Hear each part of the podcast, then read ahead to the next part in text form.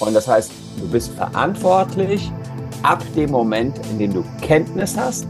Und ja, da musst du entscheiden. Lassen wir ihn stehen. Und wenn er unwahr ist und du kennst ihn und hast nachweislich Kenntnis, würdest du dann auch mit in die Haftung kommen. Über den Daumen gepeilt kann man sagen, ein bis zwei Tage bei aktuellen Sachverhalten reicht aus. Also wenn etwas in der Diskussion ist, ein bis zwei Tage Stellungnahme reicht aus. Da sagen die meisten Juristen, solange der Sinngehalt nicht entstellt wird, kann man aus redaktionellen Gründen Kürzungen zunehmen. Da ist dann der Streit, ab wann ist der Sinngehalt entstellt. Ja, also darüber kannst du dann trefflich streiten. Medienwerkstatt Bonn. Hey und herzlich willkommen zu einer weiteren Folge von Dein Weg in die Medien. Schön, dass ihr heute wieder mit dabei seid. Wir hatten kürzlich Besuch von Medienrechtsanwalt Christian Solmecke in unserer Veranstaltung Medienrecht und Journalismus. Gemeinsam haben wir rechtliche Fragen rund um die journalistische Arbeit besprochen und die Highlights aus diesem Gespräch wollen wir euch natürlich nicht vorenthalten. Zu Beginn der Veranstaltung haben wir uns einen Ausschnitt aus einem von Christians YouTube-Videos angeschaut. Christian behandelt hier den Fall eines TikTokers, der online dazu aufgerufen hat, herauszufinden, was aus den Kindern aus viralen Meme-Videos geworden ist. Er hat den Fall rechtlich analysiert und eine Einschätzung gegeben. Das Video haben wir euch in den Shownotes verlinkt und damit steigen wir auch direkt in den Talk ein. Ja, super spannender Fall. Ich glaube, das war diesem äh, TikToker ja wahrscheinlich gar nicht mal so bewusst, was er äh, alles losgetreten hat äh, mit so einem Aufruf. Und ähm, weiter in dem Video erzählst du dann am Ende, dass der TikToker auch einige Kommentare dann äh, mit sensiblen Inhalten gelöscht hat, weil tatsächlich Leute dann was zusammengetragen haben. Wie ist das denn eigentlich rechtlich? Also bin ich denn für die Kommentare unter meinen Beiträgen verantwortlich? Also nicht nur zum Beispiel bei sensiblen Daten, sondern auch man irgendwie beleidigt wird oder irgendwer anders in Kommentaren äh, beleidigt wird. Was muss ich da beachten? Also erstmal die gute Nachricht vorweg. Du musst nicht jeden Kommentar lesen, der unter deinen Beiträgen gepostet wird. Das ist schon mal ganz hilfreich, weil ansonsten wäre ich beispielsweise unter meinen YouTube-Videos tagelang beschäftigt. Ich weiß nicht, ich habe gestern ein Video zu Rammstein gedreht, da sind 12.000 Kommentare runter. Wenn ich die alle lesen würde, hätte ich die ganze Nacht gelesen.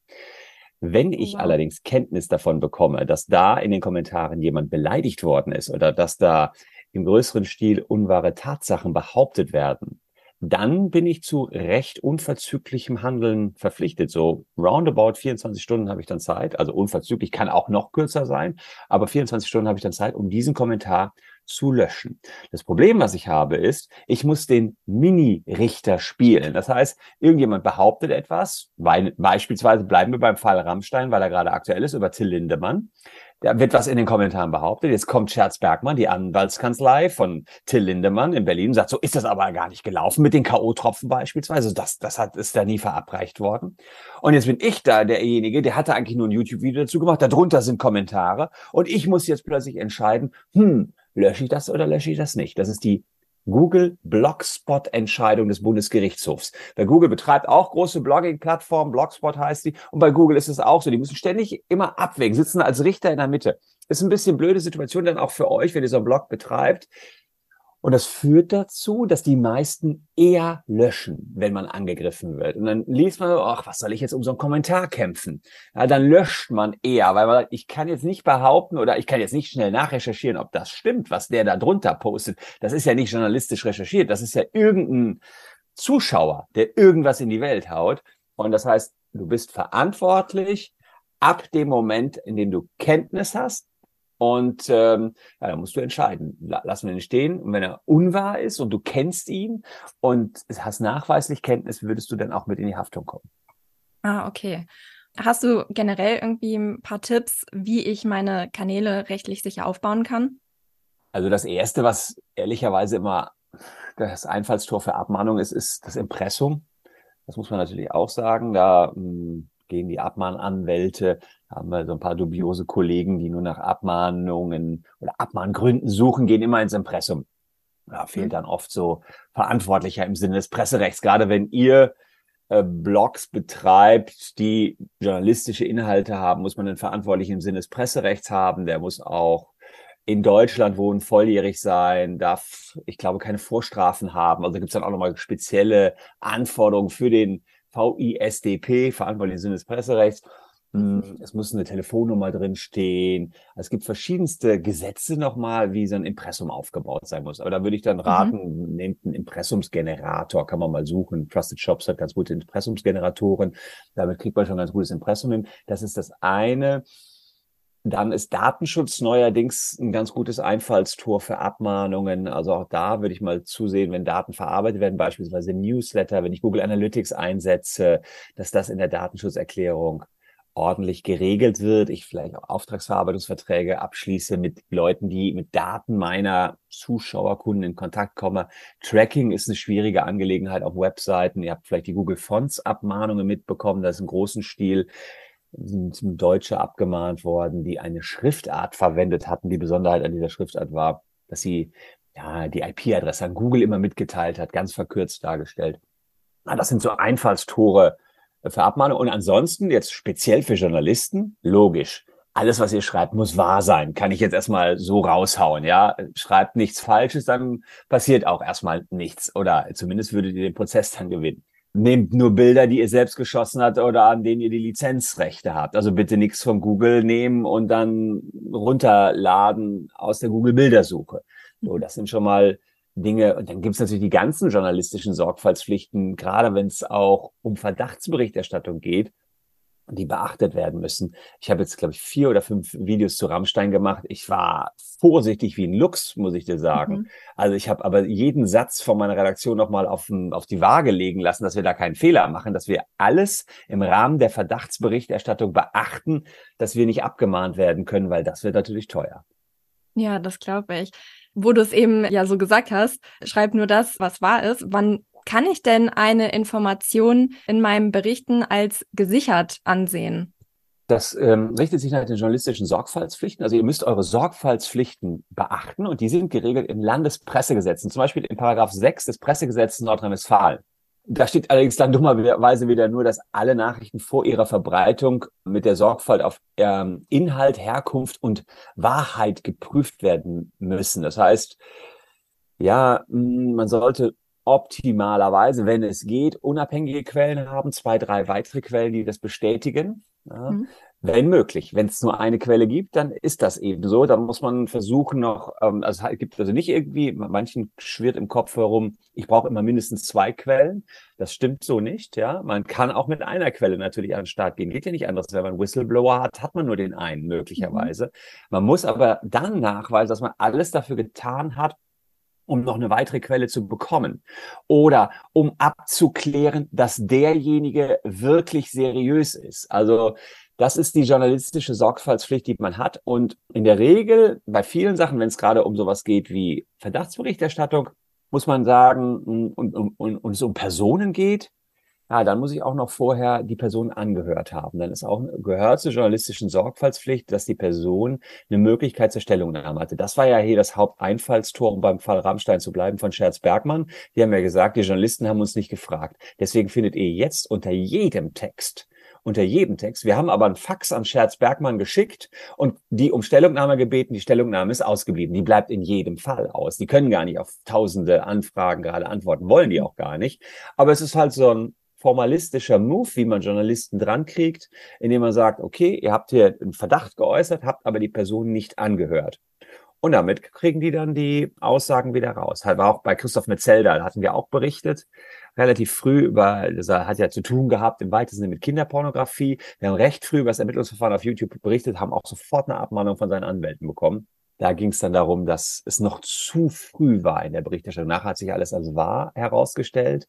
Aber wenn man auch zu früh rangeht. Also das gilt natürlich, ganz ehrlich, vor allen Dingen für Investigativjournalisten. Ich, ist jetzt nicht jeder von euch ein Investigativjournalist. Wenn ich jetzt für die Brigitte schreibe oder die Gala, na Gala dann auch wieder, dann, dann passiert mir vielleicht nicht so viel, wie wenn ich jetzt die Aufmacherstory im Spiegel schreibe. So, das kann man vielleicht so grob über den Daumen sagen. Das klingt jetzt alles so, oh Gott, oh Gott. Äh, und der Solvig ist auch schon so oft abgemahnt worden. Aber klar, wir haben ja auch mittlerweile eine Reichweite, dass die, dass da schon drauf geguckt wird. Ja. Also ganz so dramatisch, wie ich es darstelle, ist es nicht, aber es gibt schon so ein paar Sachen, die man echt beachten muss. Wie muss ich mich denn verhalten, wenn ich eine Frage rausgeschickt habe an irgendwen und ich aber bis Redaktionsschluss noch keine Antwort erhalten habe? Wie, ja. wie es ja dann quasi auch bei dir ähm, bei den Anwälten von Rammstein war. Ja, also genau, das geht dann. Dann kannst du das senden. Das funktioniert schon oder, oder veröffentlichen. Die Frage ist mal, wie viel Stellungnahmezeit hat man denen gegeben und wann war es zu kurz?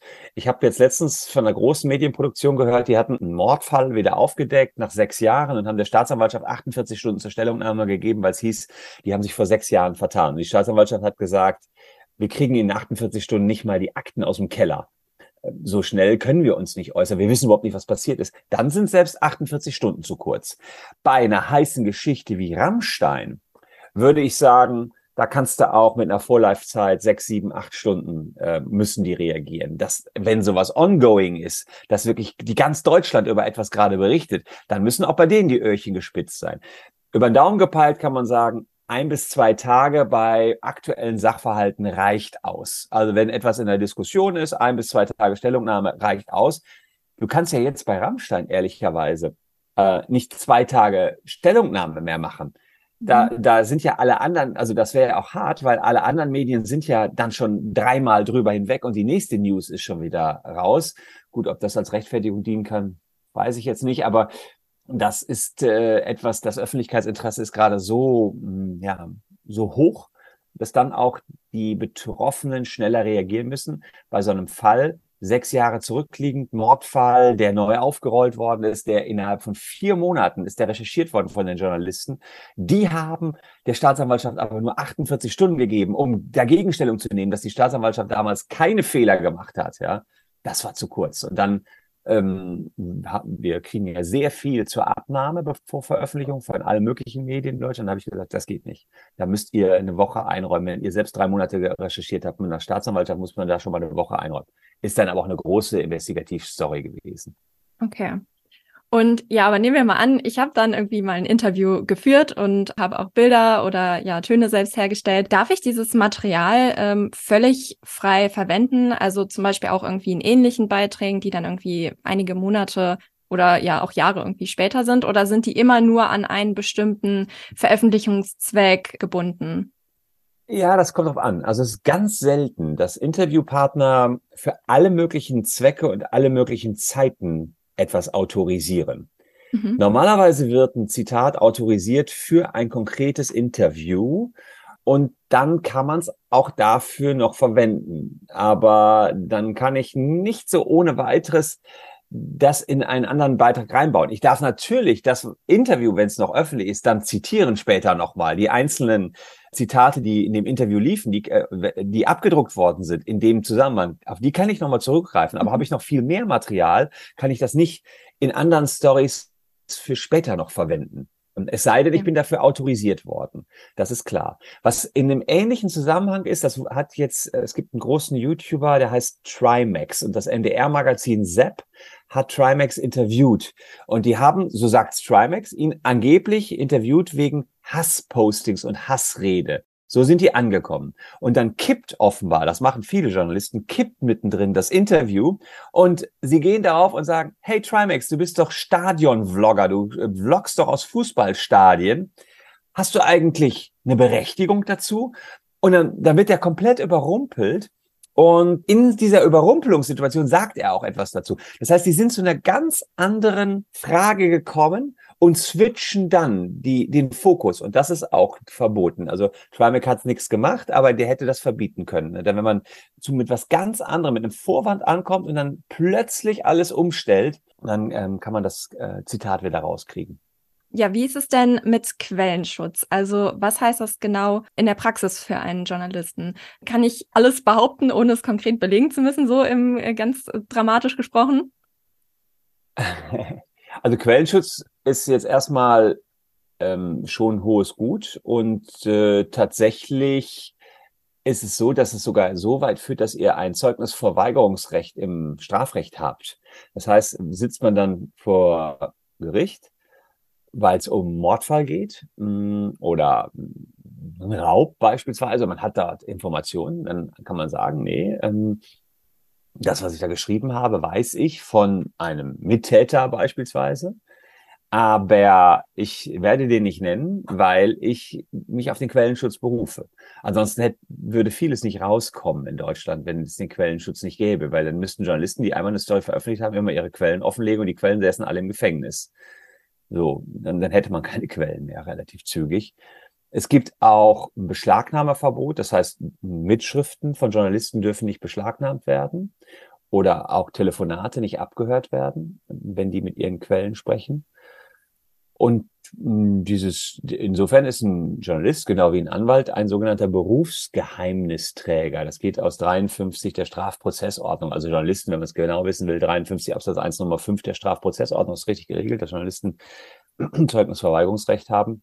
Und es geht darum, dass sie mit ihren Aussagen nicht sich selbst gefährden und auch die Personen nicht gefährden, die die Quelle waren. Das ist gerade, wenn jemand beispielsweise gegen die Hells Angels aussagt und euch da was erzählt, was in der Rockerbande so passiert, der ist tot danach, wenn, wenn man weiß, wer er ist.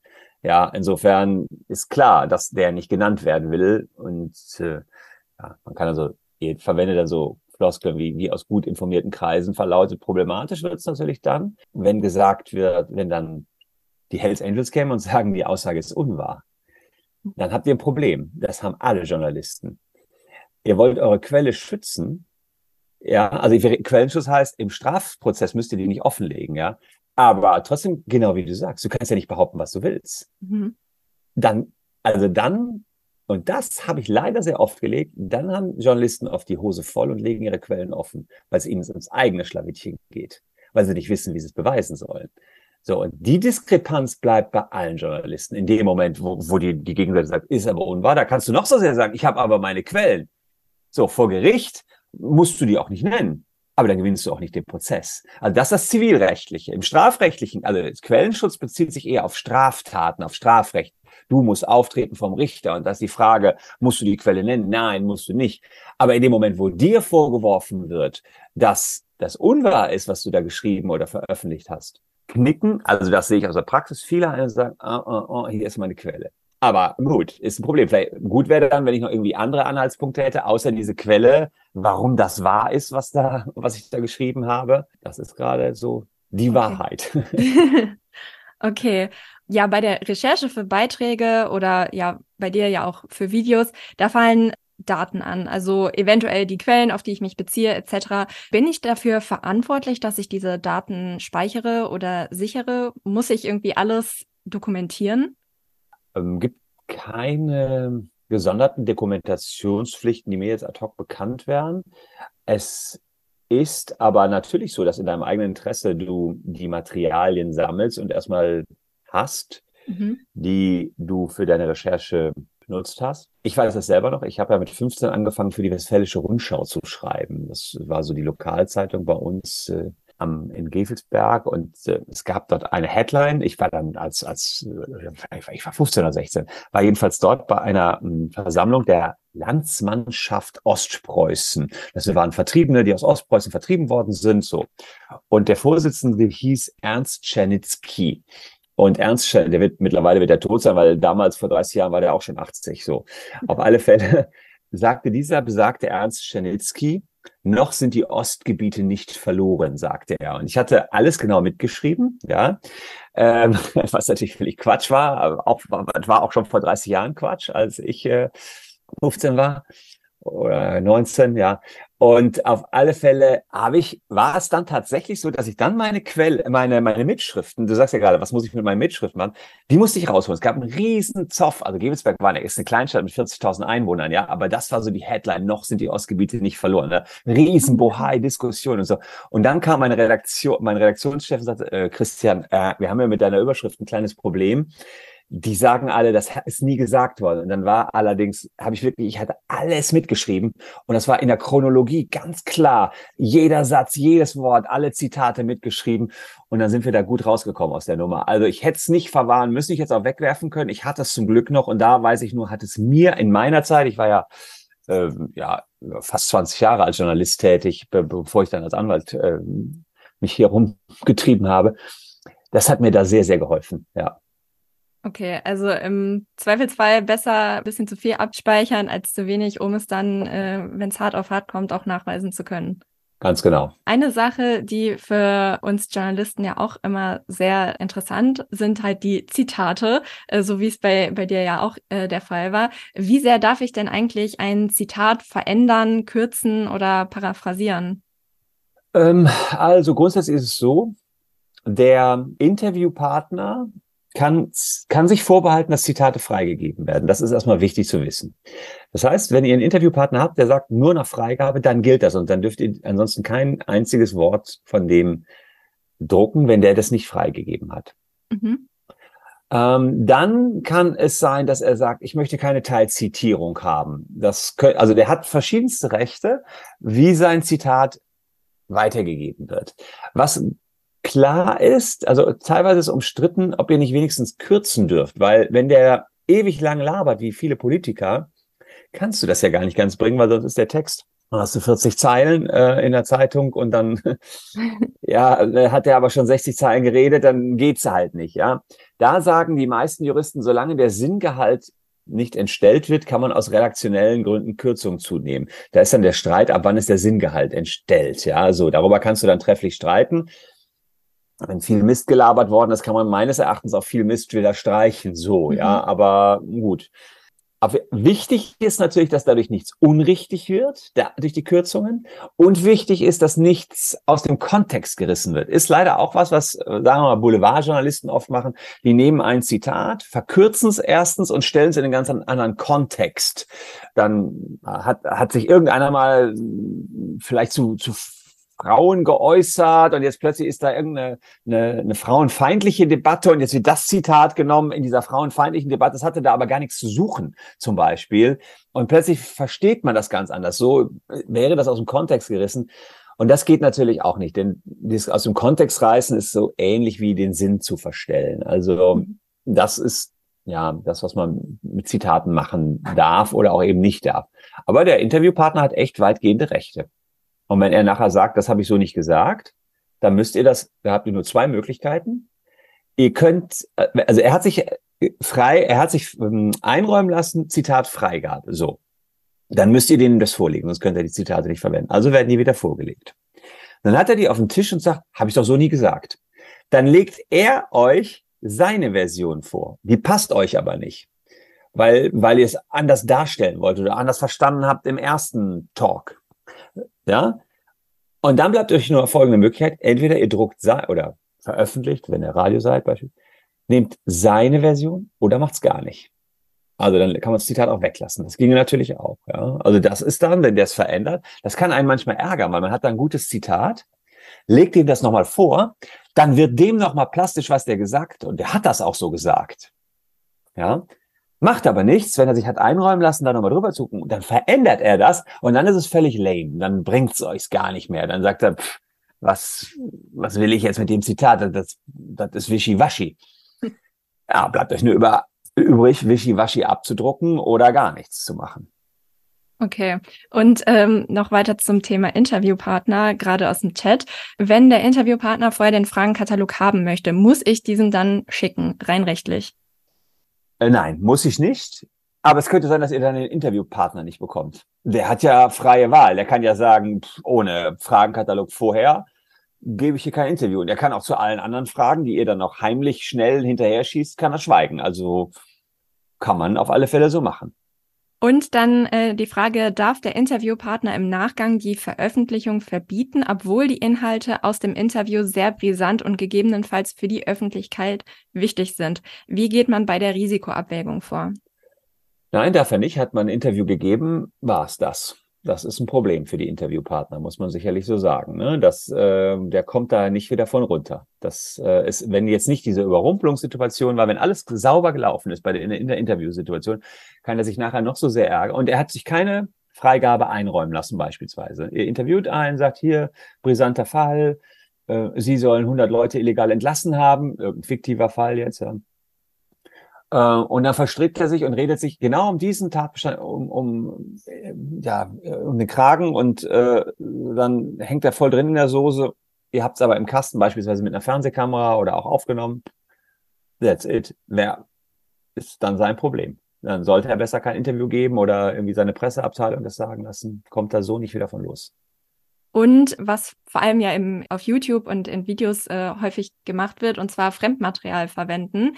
Das machst du ja zum Beispiel auch, wenn du auf ein Video ähm, reagierst. Da blendest du dann noch kurz einen, einen Schnipsel aus dem Video ein. Wie darf ich dieses Fremdmaterial verwenden, wenn ich mich darauf beziehen will? Da gibt es sicherlich auch das ein oder andere Gesetz, an das ich mich da halten muss. Ja, klar. Ähm, das ist das sogenannte Zitatrecht, das ist im Urheberrechtsgesetz geregelt ist sehr schwierig und ich sage mal, 90 Prozent aller Reaction-Videos sind illegal auf YouTube, mindestens. Also, das liegt an Folgendem. Ihr reagiert auf einen Schnipsel. Da müsst ihr euch inhaltlich mit diesem Schnipsel sehr auseinandersetzen, mit dem, was gesagt worden ist und, und, und. Hm, ich habe gar nichts dagegen, aber es gibt sehr viele Reaktionen auch auf meine YouTube-Videos, auf die rechtlichen YouTube-Videos. Die großen YouTuber nehmen die, spielen die, sagen wir mal, ein YouTube-Video von mir hat 20 Minuten, spielen die in Gänze ab, also ein Vollzitat. Äh, und reagieren auf alle 20 Minuten. Aber dabei sind dann auch mal zwei, drei Minuten, wo sie nichts sagen, einfach nur laufen lassen. Das funktioniert so nicht. Wenn ich ein Zitat habe und oder Schnipselchen von irgendwas nehmen, dann muss ich diesen Schnipsel von vorne bis hinten auseinandernehmen. Da muss ich da auf jede Sequenz reinkommen. Es darf auf keinen Fall so sein, wie die ganzen Reaction-YouTuber das machen, dass sie zu Unterhaltungszwecken jetzt beispielsweise mein Video laufen lassen. Zitatrecht heißt wirklich, ich muss mich inhaltlich sehr mit der Passage auseinandersetzen, auf die ich da eingehe, muss gucken, was da passiert ist. Kritisch ist auch immer, sagen wir mal, auf einem, irgendwas wäre passiert bei einem Rammstein-Konzert auf der Bühne und nur die Bildzeitung hat dieses Filmmaterial. Mhm. Da ist es umstritten, inwiefern ihr dann einfach dieses Filmmaterial verwenden dürft im Rahmen des Zitatrechts. Es gibt Rechtsprechung, die sagt, ja, kannst du, wenn die die einzigen sind, die es haben, aber die haben es ja exklusiv, dann kannst du auch auf dieses Filmmaterial reacten. Wichtig ist aber nur, dass du dann auch wirklich dich darauf beziehst und nicht einfach das Schnipselchen nimmst und bei dir einbaust. Ja, das ist wirklich, ansonsten, das ist ja teilweise Hunderttausende wert, je nachdem, was da gerade passiert ist und was die da exklusiv haben. Dann könnte man immer sagen, super, die kaufen es teuer ein und alle anderen übernehmen es einfach. Ähm, und da könnte man, aber da habe ich schon unterschiedlichste Urteile gesehen. Da sehe ich irgendwie die Rechtsprechung auch nicht so ganz richtig, wie sie das Zitatrecht verstehen sollen. In dem Moment, wo irgendjemand ein exklusives Zeug hat, ja, vor allen Dingen bei Filmen oder vielleicht Töne, aber am meisten bei Filmen, ja, ähm, wie sich dann andere Medien draufsetzen können. Da erlebe ich, dass Medien da sensibel genug für sind, dass sie sagen, öh, das war teuer, wie die da rangekommen sind. Da gehen wir jetzt mal eher nicht so drauf ein. Aber wenn ihr das nehmt, dann bloß nicht einfach nur nehmen und in euren Film drauf einbauen, sondern dann muss auf die Situation, wie die Bildzeitung das besorgt hat, wie sie wohl rangekommen sein könnten, eingegangen werden. Da muss da richtig tief rangegangen werden, damit das überhaupt zum Zitat werden kann. Genauso gilt das für Schnipselchen, die man aus YouTube nimmt. Genau das Gleiche. Da muss man schon sagen, nicht nur zu Untermalungszwecken, nicht um den eigenen Beitrag schön zu machen, nicht weil, weil ich nicht selber diese Aufnahme geschossen habe, weil ich nicht bei Rock am Ring war oder weil ich nicht bei der Formel 1 war, wo das passiert ist. Ja, denn sonst kann ich mir ja überall Bildmaterial kostenlos verschaffen und sagen, ja, war ja Zitatrecht. Also so einfach geht's nicht. Vielleicht noch eine letzte Sache mhm. Hm, war zum Zitatrecht, weil sich Stefan Raab darauf berufen wollte, aufs Zitatrecht. Der hatte mh, hm, die, die Sendung TV Zitat, ich glaube, die gibt's auch wieder. Genau, äh, ja. Aber nicht mit Raab, oder? Nee, nee, nee, genau. Das ist jetzt äh, ein anderer Moderator. Auf alle Fälle, Raab hatte immer wieder Schnipselchen aus anderen Fernsehsendungen genommen und hat dann gesagt, ah, sehen Sie, meine Damen und Herren, ist das nicht lustig? Und hat sich aufs Zitatrecht berufen. Und der hat vom Bundesgerichtshof verloren, weil er sich inhaltlich nicht auseinandergesetzt hat. Er hat einfach nur gesagt, war das lustig, aber das ist kein inhaltliches Auseinandersetzen mit dem Schnipselchen. Und er hat ganz viele Schnipselchen hintereinander immer nur gezeigt. Und diese, diese Machart ist ihm verboten worden. Andere Journalisten haben dagegen geklagt und haben gesagt, du gestaltest deine Sendung ja maßgeblich damit, dass du einfach nur unsere lustigen Schnipsel zeigst. Und das ist nicht ja. Zitatrecht. Okay, ja genau, das wäre nämlich auch meine Frage gewesen. Bei TV Total, da sieht man das ja jede Woche. Dass, das äh, müssen die einkaufen. Ah, okay. Und äh, dazu dann im Chat direkt, aber das war doch Satire, dann darf man auch die heute schon nicht machen. Ja, das ist gut. Ähm, das hat er auch versucht. Also BGH hat sich auch mit Satire beschäftigt und da hat man gesagt, wenn man nur sagt, sehen Sie, meine Damen und Herren, ist das nicht lustig? Ist das nicht Satire. Satire heißt, ich übernehme etwas und mache mehr daraus, mache eine, eine übersteigerte Reaktion daraus. Und die Heute Show macht das ja.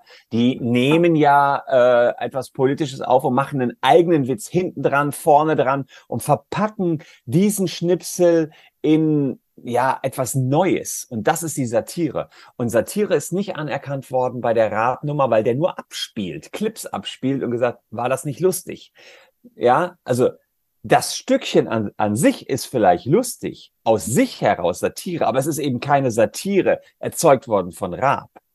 Das ist bei der Heute-Show anders und das ist auch äh, bei, bei vielen anderen, die diese Schnipsel nehmen, im Rahmen der Satire anders. Da gilt dann die Kunstfreiheit unter anderem, wenn ich was Neues daraus schaffe oder eben, ja, genau das Zitatrecht. Ja, wir haben jetzt schon richtig viel gelernt und ja, haben auch irgendwie gesehen, dass es an der einen oder anderen Stelle doch auch mal ein bisschen heikel werden kann. Aber wie ist das denn dann jetzt für den Fall der Fälle? Wann sollte ich wirklich anwaltliche Hilfe nutzen? Immer, sofort. Kein Text mehr ohne Anwalt. Was soll ich anderes sagen? Nee, also ich, wir kriegen jeden Tag irgendeinen Beitrag zur Abnahme. So kann ich es jetzt sagen. Das passiert schon. Das mhm. ist sicherlich so. Das sind aber auch entsprechend kritische Dinger, so, wo, wo, wo Leuten oder großen Companies ans Bein gepinkelt wird. Also in dem Moment, wo man so denkt, uh, der kriegt ein Problem, wenn ich die Story veröffentliche. Dann sollte man sich mal genauer Gedanken machen, ob man alles richtig gemacht hat. Und dann schadet es auch nicht, das von einem Anwalt abnehmen zu lassen. Bezahlt oft auch eine Redaktion. Um, ähm, und dann ist die Haftung auch verlagert auf den Anwalt. Ja, also deswegen, da sind wir auch ähm, dann dran, wenn wir uns vertan haben. Wir geben dann ein Statement ab. Also ich wir haben einige große YouTube-Kanäle, wie zum Beispiel Simplicissimus ist auch ein relativ großer Kanal. Mhm. Und wenn die mh, mm, einen großen Konzern auf dem Kika haben, dann kriegen wir vorher, das kann so ein 20-minütiges YouTube-Video sein, zur Abnahme. Und dann gucken wir Stück für Stück für Stück uns die einzelnen Sequenzen an und geben die frei. Und oft ist es auch so, dass dann unser Mandant sagt, ah, guck mal, kann ich das so sagen? Ich habe nur eine Quelle gehabt. Und dann sagen wir, ja, nur eine Quelle, aber ähm, hast du das versucht, hast du das versucht, das versucht, dann dokumentieren wir das und dann ist es abgenommen. So, so machen es äh, viele, muss ich sagen, ja, die schon ein gewisses Standing haben. Ob ich das jetzt als freier Journalist immer so bezahlen will, wage ich zu bezweifeln. Ich selbst war ja auch lange freier Journalist und die paar Kulten, die man da verdient hat beim WDR, ja, WDR hat sogar noch ganz gut bezahlt. Aber äh, trotzdem hätte ich jetzt davon nicht noch einen Anwalt bezahlen können. Da wäre mein da hätte ich was draufgelegt am Ende. Ja, so. Das heißt, das ist eher für größere Stückchen. Wenn ich eine Stunde im, in der ARD habe oder einen großen YouTube-Kanal habe, dann leiste ich mir auch mal die Abnahme, die kostet zwischen, ja, Unterschied zwischen 300 Euro und 1000 Euro. So ist natürlich dann auch, kann, ja, so. Es sei denn, ich will nur ein kurzes Schnipsel. Klar, wenn ich mir 20 Minuten was angucken muss und dann Stück für Stück das auseinandernehme, das ist einfach auch Arbeit. Es sei denn, manchmal habe ich auch nur so, hier, gibt man Tipp hierfür diese Passage in dem und dem Kontext entstanden, dann ist man da als Anwalt auch nur 20 Minuten dran, dann wird es entsprechend günstiger. Dann, dann habe ich da auch eine Sicherheit. Ja, das sind so die Möglichkeiten. Also wir selbst, wir sind ja Justiziare des Deutschen Fachjournalistenverbands oder ich bin der Justiziar des Deutschen Fachjournalistenverbands und die Mitglieder dort, die haben zum Beispiel das Recht immer mh, eine, auf eine telefonische Erstberatung. Die rufen dann schon mal an und dann versuche ich dann am Telefon was zu klären. So, das geht auch. Dann haben die es sogar for free. Also das sind die Möglichkeiten, die da alle bestehen. Das nutzen dann zum Beispiel viele Freie, die nicht unbedingt die Rückendeckung einer großen Redaktion haben. Passiert bei Freien leider schon mal, dass die Redaktionen dann einknicken, wenn es heikel wird. Das habe ich in meiner eigenen Zeit auch schon mal erlebt, ja. Ah, okay, spannend. Macht es denn Sinn, sich da irgendwie vorher schon zu schützen, also mit Rechtsschutzversicherung oder Gewerkschaften? Klar, das ist eine gute Idee. Also Verdi weiß ich, ähm, die, die haben da für Journalisten extra Dependancen oder ja, Eingliederungen Deutscher Journalistenverband. Ich meine, dass da auch so Rechtsschutzversicherungen drin sind. Das finde ich total sinnig. Also da kann ich nur für plädieren. Bei Rechtsschutzversicherung müsste man schauen, das ist ja oftmals eine, ja, da bietet sich ein Arbeitsrechtsschutz an. Das sind dann so Fragestellungen zusammen mit Auftraggebern, Arbeitgebern, muss man aber genau klären, wenn man freier ist, weil ähm, die freiberufliche Tätigkeit ist davon oft nicht abgedeckt. Das müsste man vorher wirklich klären. Das ist allerdings leider mit das häufigste, was ich hier an Rechtsstreitigkeiten habe. Es geht bei Journalisten, die wir so betreuen, viel weniger um falsche Berichterstattung als vielmehr, wie kriege ich mein Geld von der Redaktion oder so. Ne? Also da geht es um Vertragsgestaltung, Lizenzen, die wollen das auch noch im anderen Kontext verwendet oder die haben das einfach im anderen Kontext verwendet. Ich habe es denen aber nur für den einen Text eingeräumt. Plötzlich machen die daraus eine Riesenstory und wollen mich nicht extra vergüten. Das ist so das, was wir häufig auf dem Tisch liegen haben, muss man fairerweise sagen. Weniger, also klar auch die Presse, die richtig Hardcore-Pressesachen auch, aber da das ist eben seltener als die ganzen allgemeinen Fragen rund um den, um Lizenzeinräumung und wie viel gebe ich jetzt dem Verlag. Der Verlag will immer alles haben, aber muss das so sein? Ist das nicht irgendwie ein Kräfteverhältnis, was da ausgespielt wird? Der Verlag sagt, pff, gibst du mir nicht alles, dann kaufe ich dir die Story nicht ab, so nach dem Motto, ja. Die wollen dann möglichst auch noch die Buchrechte, die Verfilmungsrechte und was weiß ich bei größeren Stückchen mhm. schon mal, ne? Und da sind wir dann schon mal mit eingeschaltet in die Verhandlungen. Ja, vielleicht kannst du uns mal noch irgendwie einen kleinen Einblick geben. Was passiert denn überhaupt, wenn ich wegen meiner Arbeit verklagt werde? Also tatsächlich ist es so, ähm, wenn, wenn die, das kommt drauf an, wem man da auf dem Kick hatte, wenn man beispielsweise über einen Prominenten wie eine Metzelda was geschrieben hatte, da ging es um diese Vorberichterstattung, kann ich nur sagen, was mir passiert ist.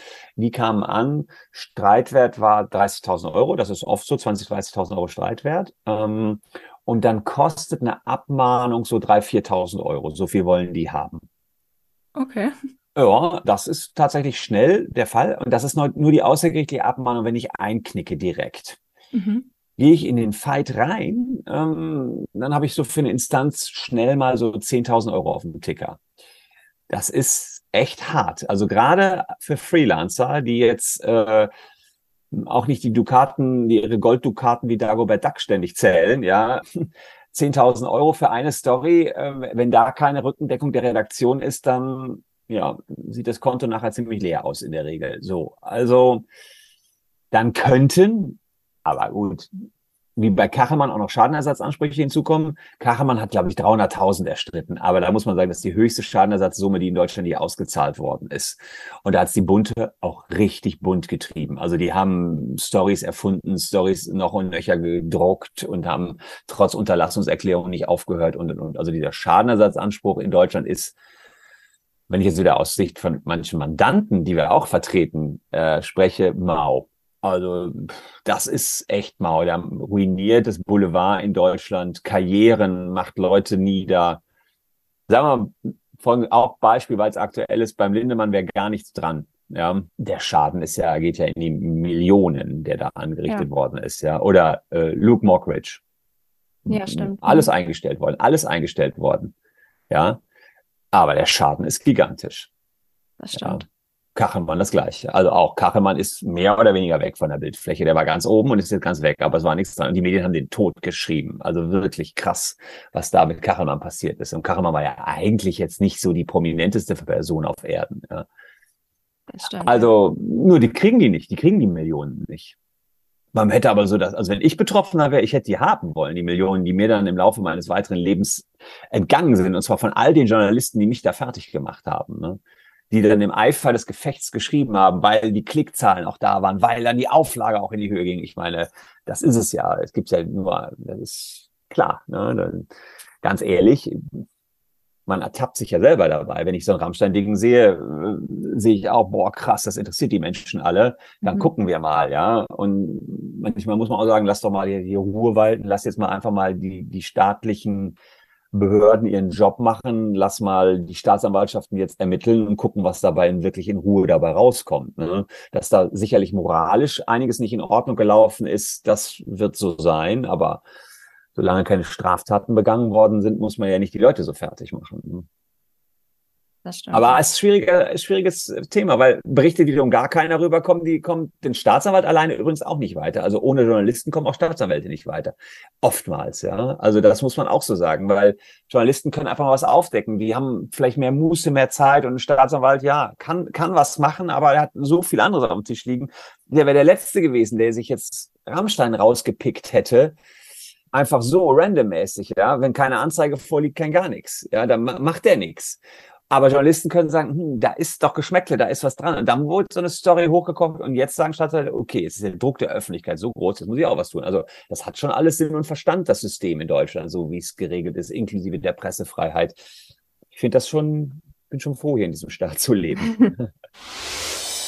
Vielen Dank an Christian Säumecke für den spannenden Live-Talk. Wenn ihr die erste Podcast-Folge mit ihm noch nicht kennt, in der wir über seinen Werdegang als Journalist und als Rechtsanwalt gesprochen haben, dann hört hier unbedingt noch rein. Die Folge ist ebenfalls für euch verlinkt. Und auch im nächsten Halbjahr haben wir wieder spannende Medienprofis bei uns zu Gast. Schaut unbedingt auf unserem Instagram-Kanal at Dein Weg in die Medien vorbei, denn da erfahrt ihr immer alle Infos als erstes. Vielen Dank, dass ihr heute wieder mit dabei wart und bis zum nächsten Mal. Medienwerkstatt Bonn. Podcast.